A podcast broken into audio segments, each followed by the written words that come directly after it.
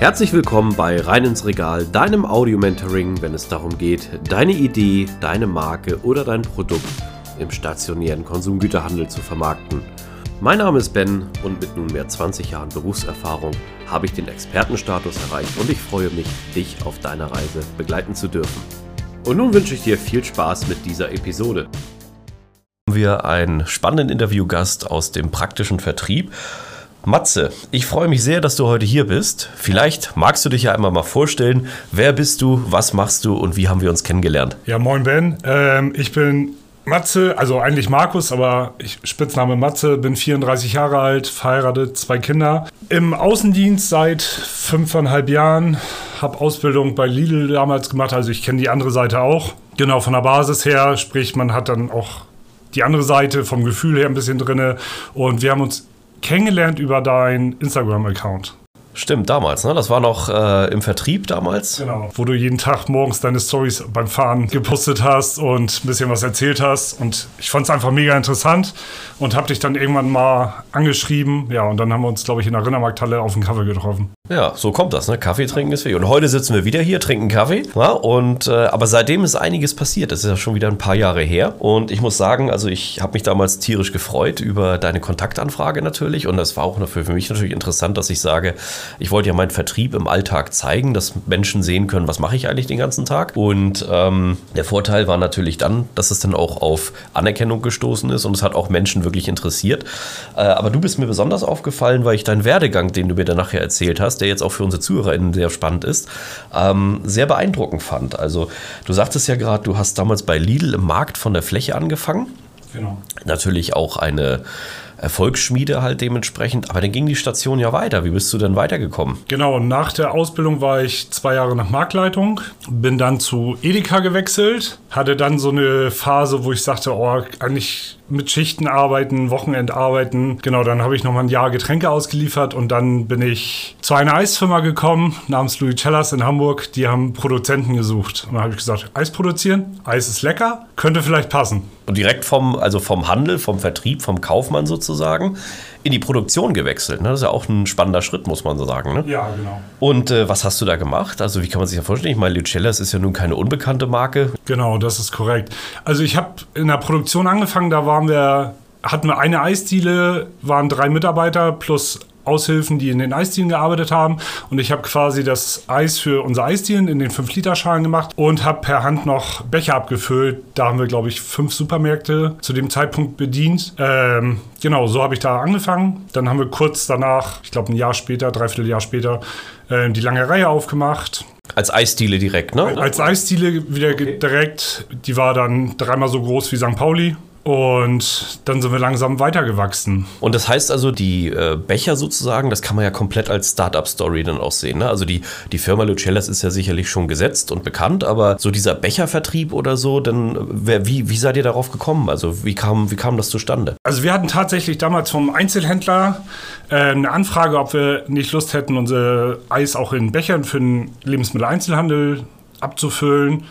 Und dann haben wir klassisch angefangen. Wir haben ein paar Blankobecher bedrucken lassen mit unserem damaligen Logo und haben die Sorte draufgeklebt, haben einen ERN-Code draufgeklebt, Inhaltsstoffe draufgeklebt, Sortenschild draufgeklebt. Genau, und dann haben wir angefangen, immer ein paar Becher zu produzieren und die dann auszuliefern nach Bestellung. Also den Geist mag ich ja einfach mal loslegen und gucken, wo, wo die Reise hingeht. Genau. Und äh, ja, was waren so erste Erfahrungen? Also wie lief das denn so? Waren, waren die Becher perfekt oder da gab es doch sicherlich auch den einen oder anderen Rückschlag, oder? Ja, also schiefgeklebte Becher. Ähm, es gab immer mal wieder Probleme. Wir hatten so eine in Anführungsstrichen selbstgebaute kleine Siegelplatine, die hat dann mal nicht geheizt, dann war die Siegelplatine nicht richtig. Und es war sehr spannend ähm, und man hat sich dann immer gefreut, wenn man dann wieder einen Step weitergekommen ist und die Soßenverteilung bei manchen Sorten dann auch einfach schon schöner hingekriegt hat, so dass man irgendwann bei manchen Sorten auch oder bei den Sorten, die wir damals abgefüllt haben, auch einfach ein Level hat, wo der Kunde sagt, okay, wenn ich die Sorte nehme, die schmeckt auch in drei Wochen später wieder genau gleich und die Soßenverteilung ist wieder gleich. Ja, krass. Also dann wieder nächster Schritt weitergegangen. Dann der nächste Step, das musste dann ja auch irgendwer verkaufen halt dementsprechend oder vertreiben in den Märkten. Ne? Genau, irgendwann ist das dann so gegangen. Also wir hatten damals eine Produktion in Ratzeburg und dann hatten wir noch jemanden, der auch Eis produzieren konnte. Und dann haben wir gesagt, ja, okay, drei Tage Produktion, zwei Tage mal gucken, was so im Vertrieb passiert. Einschneidendes Erlebnis war eigentlich damals ein Termin beim Rewe in Winterhude. Haben wir tatsächlich einen Termin gekriegt. Der Geschäftsführer und ich haben den Termin damals noch zusammen gemacht. War, haben wir angesetzt für eine halbe, dreiviertel Stunde. Nachher waren wir dreieinhalb Stunden da mit durch Markt gehen und wir hatten dann gleich eine Bestellung, wo wir dann kurzfristig erstmal gedacht haben, okay, was passiert hier? Wie sollen wir die Bestellung bedienen können? Ähm, haben dann gesagt, okay, langt das, wenn wir in der Woche liefern? Und dann haben wir halt für den Markt die Ware produziert. Cool. Und das war so der Grundstein eigentlich auch deiner Vertriebskarriere sozusagen dann, ne? Genau, das waren so die ersten, also ich habe mich immer für den Vertrieb interessiert, genau, und dann war das so die ersten kleinen Schritte in den Vertrieb rein. Sehr gut. Also ich muss ja sagen, ich finde den Werdegang sehr beeindruckt. Ähm, wenn man jetzt so den Vertriebsweg sieht, das ist ja nun wirklich äh, ein großes Wachstum, was du da hingelegt hast. Und wir kennen es ja auch von vielen anderen äh, Firmen und Startups man stellt sich das dann immer so leicht vor, ja cool, dann habe ich ein Produkt, dann gehe ich da hin und ach, dann gehe ich einfach mal in den Supermarkt, dann machen die das schon.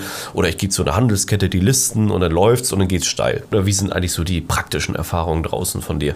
Also was, was steckt wirklich jeden Tag dahinter? Wie kann man sich so deinen Alltag vorstellen? Ja, also gerade Neukundenakquise ist nicht, ich fahre da mal hin, gebe den Leuten mal ein bisschen was zum Probieren und dann sagen sie, juhu, weil die Regale sind voll und du musst halt erstens mit der Qualität von deinem Produkt überzeugen, zweitens mit der Geschichte auch hinter dem Produkt überzeugen. Genau, und dann das Zwischenmenschliche ist einfach verdammt wichtig. Also bin ich sympathisch, bin ich ehrlich, bin ich offen. Ehrlichkeit das A und O und vor allen Dingen verbindlich, glaube ich auch. Ist genau, ne? also du kannst nicht sagen, ja, wir liefern übermorgen und der ruft drei Tage später an und sagt, wo ist meine Ware? Und dann sagst du, ah, die kommt leider erst in zwei Wochen. Ähm, dann bist du halt auch schneller wieder raus und auch einfach, wenn du mal Engpässe hast, dann das offen mit dem Kunden kommunizieren. Und in der Regel kann man es ja begründen, woran es gerade liegt. Und das schätzen sie dann und sagen, ja, okay, cool, kein Problem, kriegen wir aber trotzdem hin. Bevor man denen irgendwas vom Pferd erzählt. Und äh, wie ist das so in der Praxis? Hast du immer gleich die gleichen AnsprechpartnerInnen oder wie ist so der Weg im, im Einzelhandel wirklich?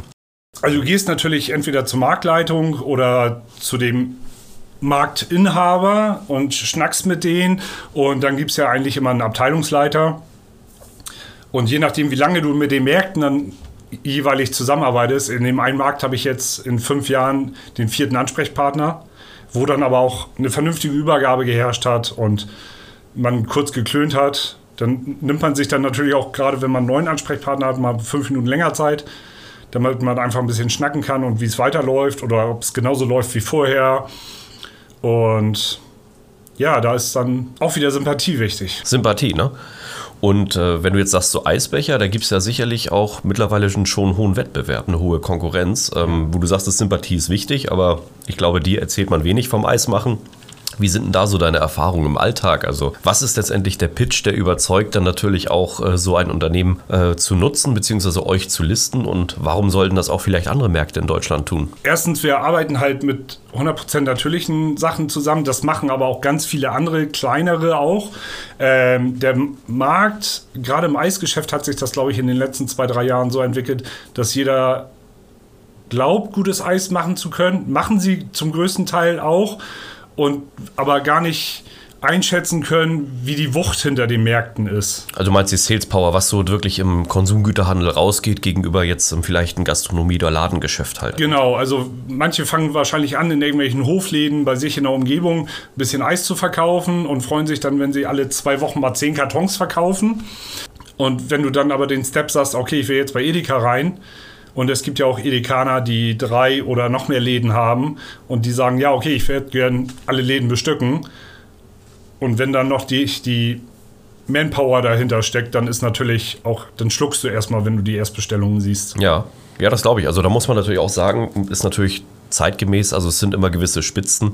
Wenn bei euch jetzt Anfragen reinkommen, dementsprechend, ich glaube, da braucht man auch Verständnis auf Kundenseite, dass das nicht immer so einfach geht, dass dann auch sofort eine Salesmannschaft da ist. Genau. Gerade wenn es neue Gebiete sind, vielleicht auch im Süden Deutschlands oder so, dann äh, ist das natürlich etwas, wo man erstmal auch Fuß fassen muss. Das Gute ist ja, man hat eine Geschäftsstruktur. Ihr habt eine Firmenadresse, wir, wir haben äh, dich als Außendienstler sozusagen, den man ansprechen kann. Und es gibt natürlich auch noch andere Bereiche, wo man dann kommunizieren kann. Was sollte denn so die Erwartungshaltung nach deinem Wunsch der Kunden sein? Also heute sehen wir das ja mal sehr stark auch aus Außendienstlerin-Sicht. Mhm.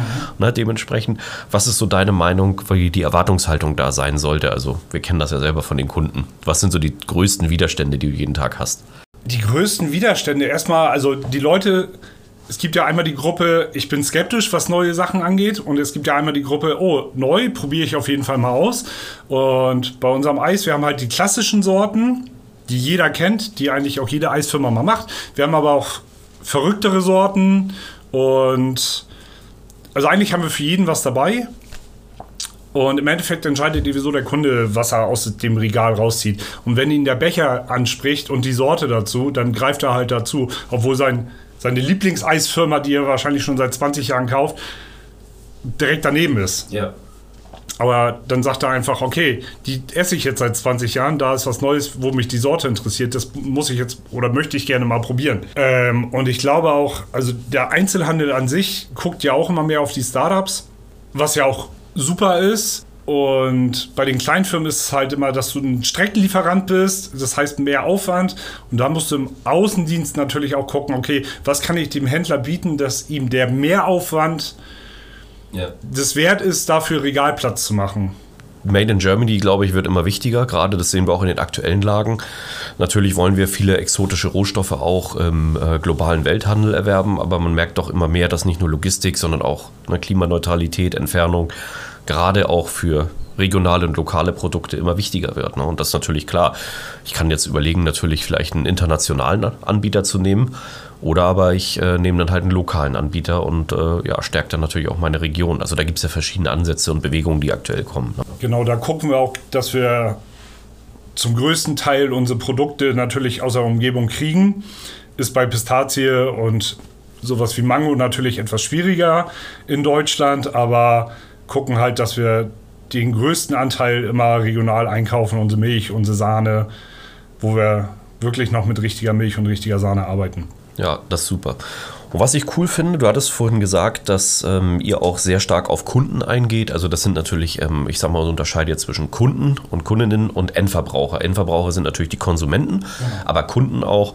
Ihr hattet, glaube ich, auch mal so, so eine Special Edition gemacht. Da kam, glaube ich, ein Händler an und sagte, hey, pass auf, ich nehme euch Summe X ab und hätte dann gern natürlich äh, was Persönliches dann. Also sowas würde ja auch bestehen, dann eine Möglichkeit, ne? wenn die Menge stimmt halt. Genau, also wir sind halt flexibel in unserer Ausrichtung. Also wenn jetzt ein Händler ankommt und sagt, ey, ich hätte gern meine Sorte mit meinem Namen drauf und ich stelle mir die Sorte vor, dann guckt man natürlich, ist die Sorte machbar. Und es gibt natürlich gewisse Abnahmemenge, du musst die Becher bedrucken, du musst produzieren.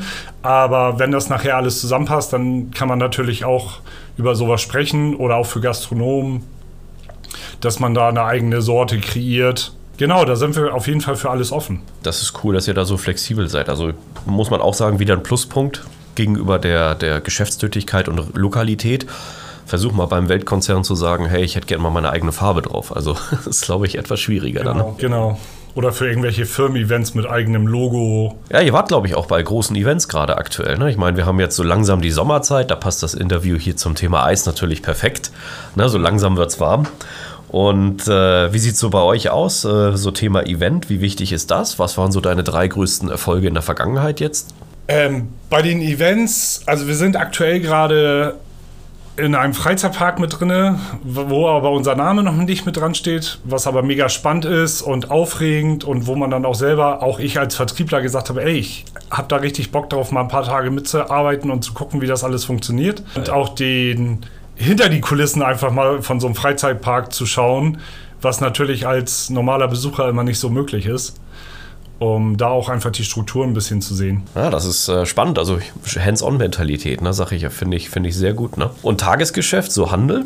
Ja, Handel. Also wir haben halt gerade unser Bestandskundenportfolio, die du natürlich immer regelmäßig versuchst versuchst zu besuchen oder eigentlich aber auch regelmäßig besuchst. Äh, jeder hat da natürlich seinen eigenen Rhythmus, je nachdem auch, wie stark die, der Artikel nachgefragt ist. Und du guckst halt immer, wo du noch mit reinpassen könntest, in welchem Markt. Kommt natürlich auch beim Premium-Produkt an. Da kannst du nicht in jeden Stadtteil reingehen, mhm. unbedingt, weil die Leute doch eher gerne die Discounter-Ware dann da nehmen. Aber es gibt natürlich immer viele Märkte, die sehr interessant sind, was in unserem Eissegment natürlich noch ein bisschen schwieriger ist, weil gerade die Tiefkühlfläche ähm, immer sehr beschränkt ist, wo andere Firmen natürlich mehr Glück haben, die nicht gekühlt werden müssen und einfach irgendwo im Markt ein Display hinstellen können. Ja, Tiefkühl ist sehr, sehr, sehr äh, planungsintensiv natürlich, ne, von den Logistik- und Kühlketten. Und aufwendig. Und aufwendig. Wie würdest du dir denn, wenn jetzt eine Fee kommen würde und würde dir einen Wunsch erfüllen, wie würdest du dir auf deiner Basis sozusagen deinen Wunschkunden oder den Wunschvertrieb vorstellen? Also was würdest du dir eigentlich wünschen, wenn du morgens aufstehst, sollen die Kunden, also der Handel äh, oder die Gastronomen bei dir machen, damit du auch weiterhin natürlich Erfolg und Spaß am Verkaufen hast? Also grundsätzlich habe ich immer Spaß am Verkaufen, weil neue Leute kennenlernen, äh, mit den Leuten sprechen und einfach auch durch den Markt gucken und zu gucken, wo die Platzierung passen würde. Ähm, das macht einfach Spaß. Und wenn du dann im Endeffekt auch, mein Beispiel war jetzt, ich bin Ewigkeiten an einem Kunden dran gewesen, seit vier Jahren, immer mal wieder ein, zwei Mal im Jahr nachgefragt und eigentlich jedes Jahr immer gesagt, äh, nee, nee, passt nicht, wollen wir nicht, aus irgendwelchen Gründen. Und jetzt habe ich diese Woche gerade erfahren, dass wir jetzt Testmärkte bekommen, wo du dann natürlich nach über vier Jahren sagst, ey geil, wir haben es jetzt geschafft, zumindest mal Testmärkte zu kriegen. Und wenn der Endverbraucher da jetzt noch zulangt, dann kommst du natürlich die nächsten Steps weiter. Klasse, also herzlichen Glückwunsch, aber da zeigt man auch, dass dieser Sales Cycle dran zu bleiben sehr wichtig ist und äh, zeichnet dich persönlich natürlich aus und ich glaube, das merkt man auch äh, gerade in der Firmenstruktur jetzt, wie wichtig das ist, dass die einzelnen Rädchen funktionieren und aktuell stehst du ja heute hier für den Vertrieb. Ja, ähm, ja und das ist natürlich dann eine schöne Geschichte. Ich feiere diese Erfolgsstories halt. Ne? Wie kann man denn dich sonst erreichen, beziehungsweise bei euch bestellen? Wenn man jetzt auch vielleicht jemanden hat, der das äh, vielleicht aus dem nationalen oder internationalen Bereich gerade zuhört? Also wir sind grundsätzlich, sind wir über Luna bei der Edeka bestellbar, über Rewe, auch ganz normal übers mobile Datengerät kann man unser, uns als Lieferanten angeben. Klasse, also seid ihr schon gelistet in der Form. Das ist ja genau. schon mal super. Wir sind sonst mega flexibel. Man kann uns per Fax bestellen, man kann per WhatsApp, ich bin telefonisch erreichbar oder per E-Mail. Und wir haben uns immer als Credo gesetzt, keine E-Mail darf eigentlich länger als 24 Stunden liegen, bis sie beantwortet ist. Und toi, toi, toi, bisher schaffen wir es. Und selbst wenn ich oder einer meiner Kollegen mal im Urlaub sind, dann wird halt, guckt halt jemand anderes rein und beantwortet die dann. Das ist sehr kundenorientiert, ja. Genau. Und dadurch, dass wir noch ein relativ kleines Team sind, funktionieren die Wege und wir sind eigentlich auch immer noch mal im Urlaub erreichbar. Natürlich nimmt man sich seine Auszeit und guckt dann nur einmal vielleicht am Tag am, am Handy und schickt das dann zu Kollegen weiter. Aber das funktioniert echt spitze. Also die Digitalisierung ist auch trotz Urlaubszeiten bei euch schon angekommen. Ja, auf jeden Fall. Also ohne geht es heutzutage auch gar nicht. Und was ich in der letzten, in den letzten Jahr oder seit Corona eigentlich festgestellt habe, die Leute feiern es immer mehr, dass sie auch per WhatsApp einfach bestellen würden. Weil die haben eben so alle ihr Handy in der Hosentasche. Und natürlich musst du da auch als Vertriebler vorsichtig sein. Es sind private Nummern in der Regel, von denen sie dann schreiben, dass du die dann nicht irgendwie penetrierst mit ja. irgendwelchen Mist, sondern wirklich, es geht dann einmal ums Geschäft und dann auch zu normalen Uhrzeiten schreiben. Und dann ist auch alles cool und das nutzen die Leute auch einfach immer mehr. Wird immer mehr. Würdest du sagen, dass der Vertrieb sich auch gerade im Einzelhandel, also gegenüber von vor ein paar Jahren, sich jetzt weiter digitalisiert und ändert? Ja, also früher haben die Leute halt noch viel per Fax bestellt oder haben tatsächlich auch angerufen. Ja, das ist Wahnsinn. Im Einzelhandel brauchst du immer ein Faxgerät. Heutzutage undenkbar in der E-Mail-Zeitalter, ne? Ja. Aber, und deswegen bin ich irgendwann auf den Trichter gekommen, so Leute, ey, wenn ihr Bock habt, könnt ihr auch einfach bei mir per WhatsApp bestellen. Beim ersten Mal natürlich Markt, Name, Adresse, was ihr haben wollt und zu wann ihr das haben wollt. Und ich antworte dann, wenn wir alles da haben, sage ich, ey, okay, passt alles, geht los.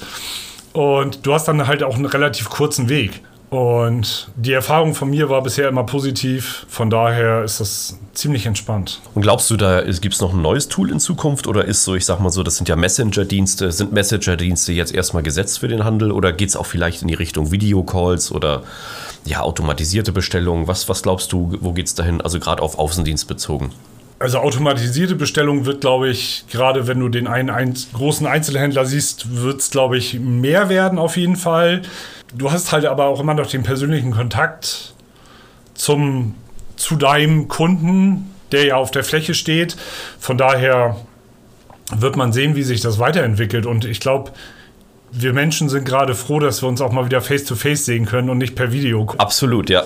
So wie wir beide gerade. Ja, das äh, kann ich dir. Also ich muss auch sagen, dass die Interviews, die remote aufgenommen werden, sind natürlich cool. Face-to-face -face ist natürlich was ganz anderes. Sehr cool. Was würdest du denn äh, jungen Firmen, Gründerinnen, Gründer oder Außendienstler und Vertrieblern raten, die noch am Anfang stehen, wenn du dich mal so ein bisschen zurückbeamst? Also was kann, was kann man da schon frühzeitig beachten? Was sind so deine Tipps? Also ich finde, was extrem wichtig ist, gerade wenn du jung im Vertrieb bist, also erstens darfst du dich nie verstellen, du solltest immer bei dir selber bleiben. Ähm, Kontakte knüpfen, gerade zu erfahrenen Außendienstlern und einfach selbst wenn du keine Zeit hast, einfach sich vielleicht mal eine Viertelstunde nehmen und sich, wenn die Person auch gerade Zeit hat, auf einen Kaffee treffen. Ähm, das hat mir zum Beispiel sehr geholfen und du musst dir einen Plan zurechtlegen. Also ich bin da ein bisschen altmodischer. Ich mache mir tatsächlich noch, ich arbeite noch mit Zettel und Stift und da machst du halt deine Tourenplanung und guckst, welche Märkte für dich interessant sein könnten. Versuchst ein erstmal einen Termin zu kriegen, am besten per Telefon oder per E-Mail. Also der Vollservice sozusagen für den Kunden halt. Genau, also gerade bei der Neukundenakquise, ähm, die jetzt auch in den letzten zwei Jahren sehr eingeschränkt war durch Corona. Aber grundsätzlich fragen, ey, wer wäre gerade Ansprechpartner dafür, wer hätte wann Zeit. Und dann ist wichtig, wenn du einen Termin hast, dass du pünktlich da bist. Ja, das ist im Handel sind sehr wichtige Tugenden noch. Also sehr altmodisch auch, pünktlich, verbindlich. Genau, und wenn du mal unpünktlich kommen solltest, dann einmal anrufen, ey, ich stehe gerade im Stau, ich bin eine Viertelstunde später da. Dafür, dafür stehe ich auch für diese Werte, also das kann ich dir nur bestätigen. Was sind so deine Herausforderungen, die du die nächsten Tage jetzt hast, die du angehen möchtest? Was ich angehen möchte, Stillstand ist Rückschritt und wie ein bekannter Fußballer immer gesagt hat, weiter, immer weiter. Immer weiter. Das heißt, äh, du hast absolut Bock, die Bude weiter nach vorne zu bringen und ja, wo glaubst du, steht ihr in zwei Jahren? Weiter als jetzt. Weiter als jetzt, das ist schon mal sehr gut. Ne? Hast du dir, dir ein Ziel gesetzt, also wie viele Märkte du akquirieren möchtest oder was so äh, Summe X sein soll? Also Deine Zahlen kennst du, die hast du drauf. Ja, ja, meine Zahlen kenne ich. Die entwickeln sich auch von Jahr zu Jahr in die richtige Richtung. Klar sitzt man sich einmal im Jahr hin. Wie war das letzte Jahr? Was ist vielleicht auch in der Produktion schiefgelaufen? Wie waren wir verfügbar? Und dann setzt du dir immer ein Ziel fürs nächste Jahr. Und ich glaube, genau, das sind immer so meine Steps. Da wünsche ich dir auf jeden Fall an dieser Stelle viel Erfolg. Ich bin mir sicher, du wirst es erreichen.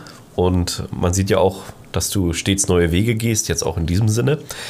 Ähm, ja, ich würde sagen, an dieser Stelle bedanke ich mich heute für deine Zeit. Bedanke ich mich und freue mich auch, äh, mehr von dir zu sehen und auch zu hören. Und ich glaube ganz fest daran, dass ihr noch einen weiteren Weg gehen werdet, den man vielleicht heute noch so gar nicht erkennen kann. Und ja, ich würde sagen, ähm, wir verlinken auf jeden Fall deine Kontaktdaten unten in den Show Notes. Gerade wenn man jetzt äh, Lust hat äh, auf ein schönes Eis oder auch vielleicht eine coole Aktion, glaube ich, äh, seid ihr die richtigen Ansprechpartner dafür. Auf jeden Fall, wir sind für alles offen und haben auf jeden Fall immer ein Ohr oder einen guten Tipp dabei. Ich bedanke mich auch für deine Zeit. Ja, wir gehen gleich erstmal einen Kaffee oder ein Eis essen. An dieser Stelle möchte ich mich ganz herzlich für deine Aufmerksamkeit bedanken. Schön, dass du bis zum Ende dran geblieben bist. Solltest du meinen Kanal noch nicht abonniert haben, tue dies jetzt, dann wirst du automatisch benachrichtigt, wenn die neuesten Episoden online kommen. Solltest du jemanden kennen, für den dieser Content interessant ist, zögere nicht, mich weiter zu empfehlen. Ich danke dir und freue mich. Bis zum nächsten Mal. Dein Ben.